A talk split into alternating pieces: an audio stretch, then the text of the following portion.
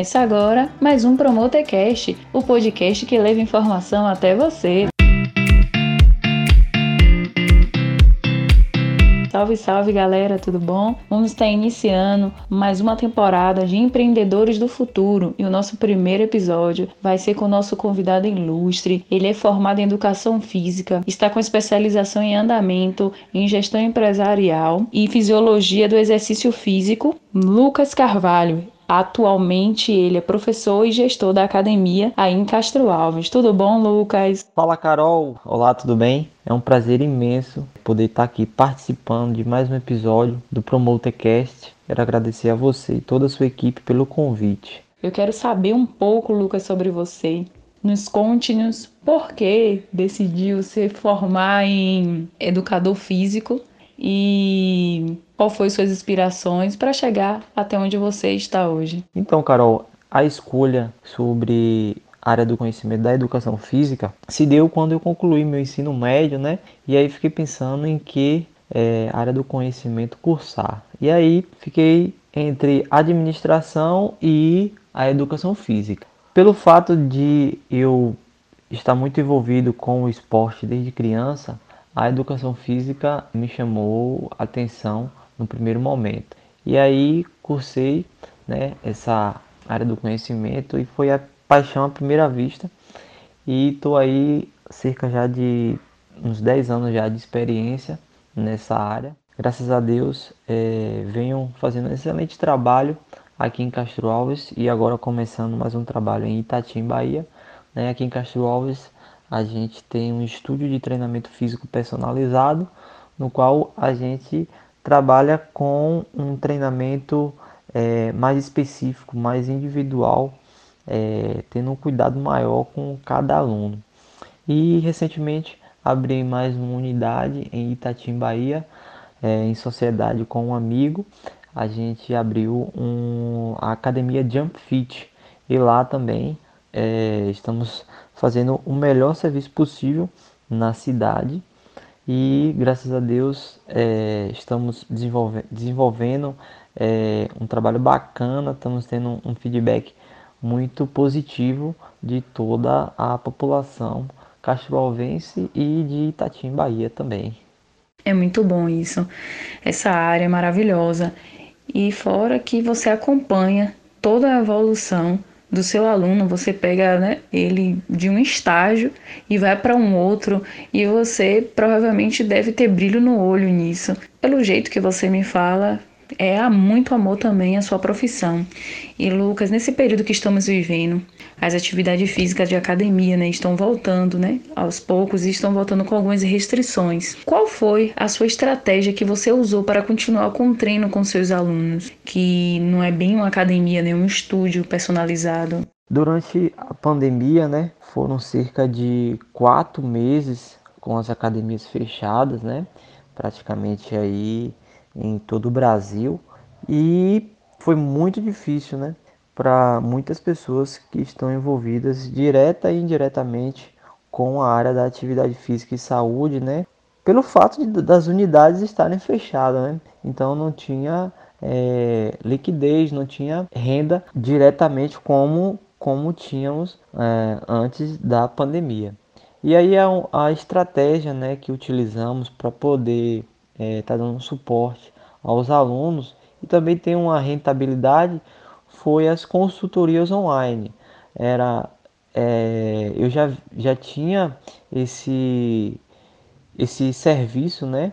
Eu já prestava esse serviço de consultoria online e aí durante a pandemia foi o que de certa forma é, nos auxiliou muito nas prescrições de exercícios físicos. Aí o aluno ele baixava o nosso aplicativo e lá ele recebia todo o seu treinamento. O serviço da consultoria online ajudou muito em alguns conselhos da área de saúde.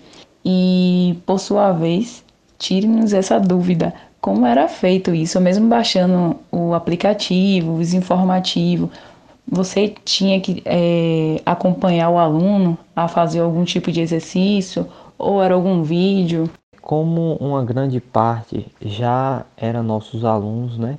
Nossos alunos da nossa unidade física, a gente já, já, já tinha conhecimento das limitações, patologias e objetivos desses alunos, e aí a gente conseguia fazer a prescrição bem precisa para ele. Aí no é, aplicativo tem as opções de fotos, né, vídeos e tem tudo bem detalhado para o aluno é, executar. E é, quando o aluno ele tinha alguma dúvida, ele gravava um videozinho fazendo a execução do, do exercício e encaminhava para a gente é, analisar.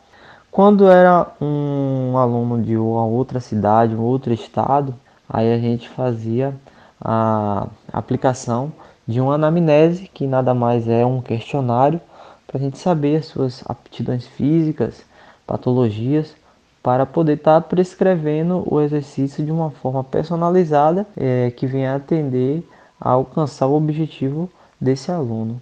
Gostaríamos de saber qual é a diferença e as vantagens de ter um serviço de um personal trainer particular, além de um diferencial também ser a consultoria, mas fora a consultoria, porque a consultoria a gente fala em termos pandemia, que agregou até como mais um marketing, né? um meio de captar alunos de outro estado. Muito bom isso.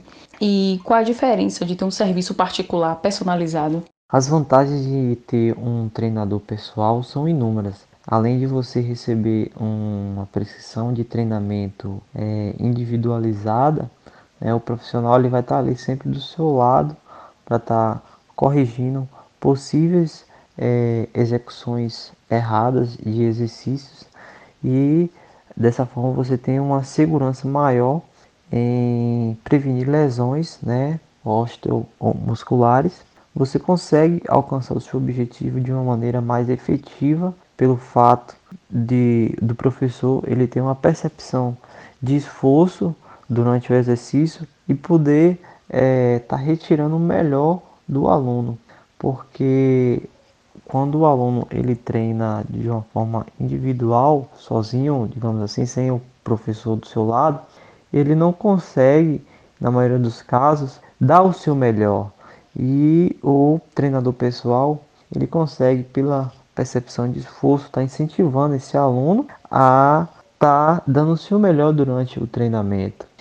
Muito bom essa proposta. Você poderia nos deixar um recado de conscientização, é? Pessoas que precisam cuidar mais da sua saúde, mesmo em tempo de pandemia, mesmo a gente tomando todos os cuidados. Dá um recado para a galera para que venha estar tá cuidando da saúde, procurar um treinamento personalizado. Bom, um recado que eu deixo aqui para você ouvinte é, na verdade, uns dados, né? É, cerca de 74% dos óbitos no Brasil é decorrente às doenças crônicas, né? E essas, essas mortes elas poderiam ser evitadas com a prática da atividade física, né? Ah, o exercício físico ele vem combater aí mais de 40 doenças crônicas, né? Combate vários cânceres, é, inúmeras doenças é, cardiovasculares, metabólicas, até mesmo a, a Covid-19 já vem mostrando em vários estudos que pessoas que eram fisicamente ativas, elas desenvolviam o quadro de Covid-19 de, um, de uma maneira mais branda, né?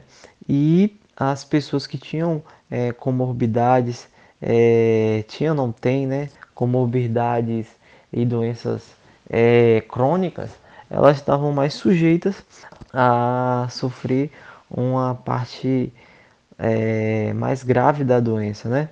Então, o meu recadinho é esse. Lucas, foi muito bom esse bate-papo contigo, essa troca de experiência, para mim foi maravilhoso. É, e mesmo em tempo de pandemia, você se reinventou, é, fazendo a consultoria, teve alcance a outros públicos, não só daí de Castro Alves, teve um alcance em outros estados, outras cidades, acredito e através desse atendimento individualizado, personalizado que você traz no seu estúdio, sei que também traz qualidade no seu serviço e um, através da qualidade, os seus alunos tendo o resultado, ele indica outros e assim vai sucessivamente. Eu gostaria que você venha nos deixar um recado para aqueles que querem começar, né? Tá no ramo de empreendedor, começar a ser um educador físico ou, ou abrir uma academia. Eu gostaria que você deixasse um recado. Então, Carol, a educação física ela é uma área que está em constante crescimento, né? Eu costumo dizer que a educação física ela é uma área do futuro, porque ainda somos muito novos nas áreas do conhecimento, comparado a algumas outras. E é, para você ouvinte que pretende né, um dia querer ingressar nessa área, o meu conselho é que você siga em frente, porque a área está em expansão e temos diversos leques de trabalho, né? não só o âmbito da academia, né? mas diversas outras áreas dentro da educação física que você pode estar tá se encaixando. O meu recado para quem deseja empreender nessa área é que busque conhecimento, né? Porque empreender no Brasil não é nada fácil, né? É, encontramos diversas barreiras, muitas burocracia para você abrir um empreendimento bacana, né? Então, se você não tiver conhecimento para poder é, entrar em um negócio, você vai ter uma probabilidade é, de erro, né? Então, é melhor a gente primeiro é, deter do conhecimento para depois poder encarar um empreendimento no Brasil, né?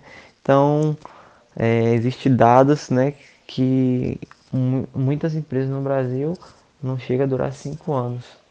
Então, meu recadinho para você ouvinte é esse.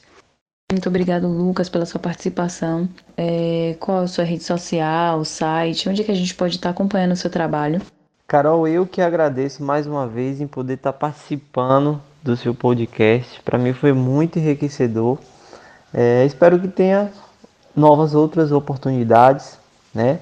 E vocês podem estar me encontrando é, lá no Instagram. É, estou lá como lrscarvalho. E lá no Instagram tem uma mensagem que eu gosto muito de estar sempre postando, né?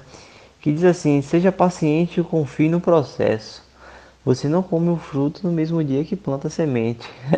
é uma mensagem é, que eu gosto muito e desejo aí um forte abraço e sucesso para você, tá ok? Tchau, tchau.